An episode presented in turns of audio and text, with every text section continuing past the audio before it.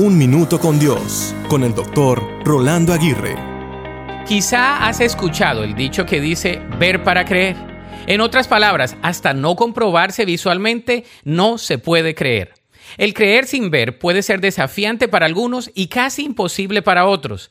El creer sin ver requiere de fe y de confianza en la persona que comparte la información o en la información que se recibe. Una persona dijo, si eres de los que dice ver para creer, entonces mírate al espejo y comienza a creer. Me hizo reír dicha frase, pero tiene algo de verdad. En otras ocasiones somos escépticos de lo que nosotros mismos hemos visto o podemos hacer aún más de lo que podemos ver. Entonces, yo diría lo contrario. ¿Por qué no tratar lo siguiente? No hay que ver para creer, sino creer para ver en cierta instancia, tenemos que hacer lo opuesto. Tenemos que comenzar a creer, comenzar a adoptar una nueva manera de pensar para poder ver cambios en nuestra vida. Hoy te invito para que hagas algo diferente en tu vida.